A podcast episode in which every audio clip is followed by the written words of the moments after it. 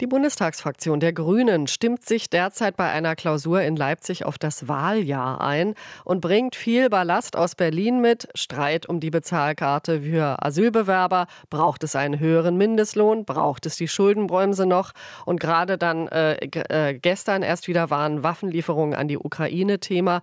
Und dann kommen noch neue Forderungen dazu, nämlich ein Deutschland-Investitionsfonds für Bund, Länder und Kommunen. Britta Hasselmann ist am Telefon, Fraktionsvorsitzende der Grünen im Bundestag. Guten Morgen nach Leipzig. Hallo, guten Morgen, Frau Dahl. Grüße Sie herzlich. Fangen wir mal an beim Thema Waffenlieferungen. Vorgestern hat der Bundeskanzler noch mal wortreich begründet, warum er keine Taurus-Marschflugkörper in die Ukraine liefern will. Sie haben gleich zu Beginn der Klausurtagung gesagt, Herr Bundeskanzler, bitte liefern Sie. Müssen Sie den Kanzler vor sich hertreiben? Nein, ich glaube, wir blicken alle nur mit Sorge auf äh, die Lage äh, des Krieges ähm, in der Ukraine.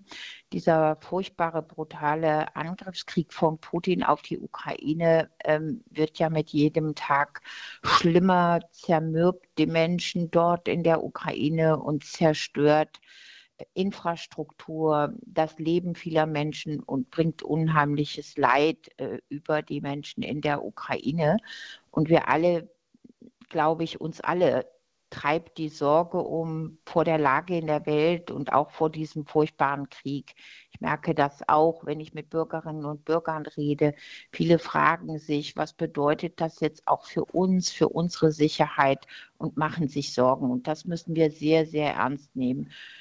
Wir glauben, und da sind wir ja sehr einig mit allen anderen Europäerinnen und europäischen Ländern ähm, und auch im transatlantischen Bündnis, dass der beste Schutz an dieser Stelle ist, zusammenzuhalten, zusammenzustehen und an Unterstützung zu leisten an die Ukraine, was geht, humanitär, wirtschaftlich und mit Waffen. Rechnen der, Sie, wenn ich hier kurz einhaken darf, rechnen Sie denn damit, da der Bundeskanzler so viel Druck von allen Seiten bekommt, dass es demnächst den Taurus für die Ukraine gibt? Eine Entscheidung dazu wird am Ende im äh, Bundessicherheitsrat gefällt. Aber der beste Weg, diese Sicherheit und den Frieden zu garantieren in Europa ist, dass wir zusammenstehen und gemeinsam ähm, die stärkste Unterstützung der Ukraine suchen, die es gibt. Denn die Ukraine muss ihren Verteidigungskampf gewinnen. Ähm, da geht es ja nicht nur um die Sicherheit der Ukraine und das Leben, das Selbstbestimmte, sondern es geht auch um die Sicherheit und die Freiheit und die Friedensordnung in ganz Europa.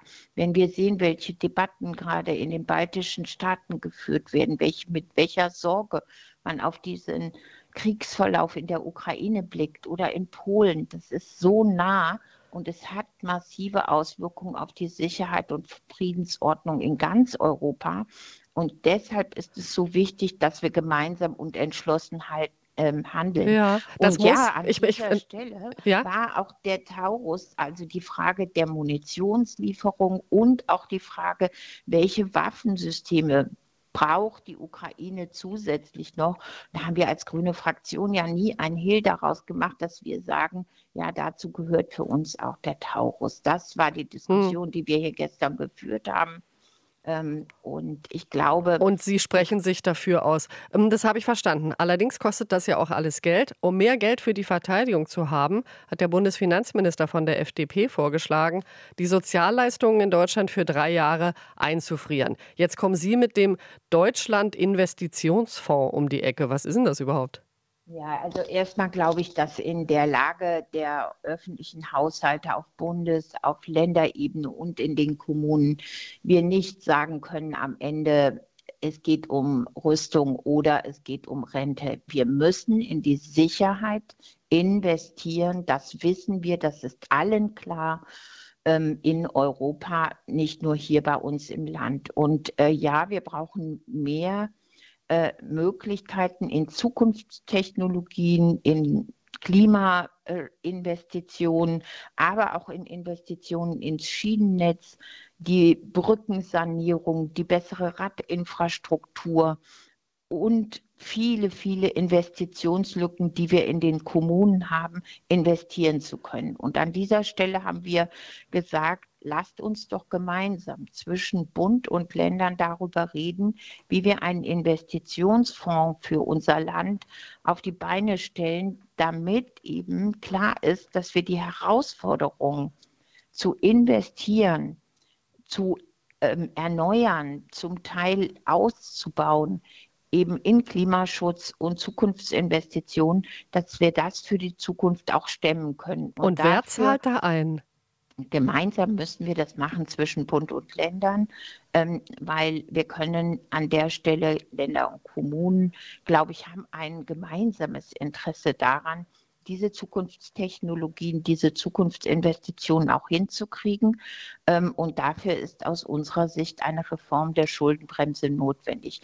Das, diese Diskussion gibt es auch in vielen Bundesländern inzwischen. Das ist keine Frage mehr, schlagen die Grünen das vor. Wenn sie sehen, dass Kai Wegner in Berlin, dass Haselhoff in Sachsen-Anhalt, dass Ministerpräsidenten in anderen Bundesländern die Regierungsverantwortung tragen, darüber nachdenken, wie können wir unsere Wirtschaft wettbewerbsfähig halten, wie können wir in notwendigen Klimaschutz investieren, in Arbeitsplätze für die Zukunft, dann ist das ein gemeinsames Anliegen von vielen und darüber sollten wir eine Diskussion beginnen. Das war der Anstoß, mhm. den wir hier bei unserer Klausur diskutieren.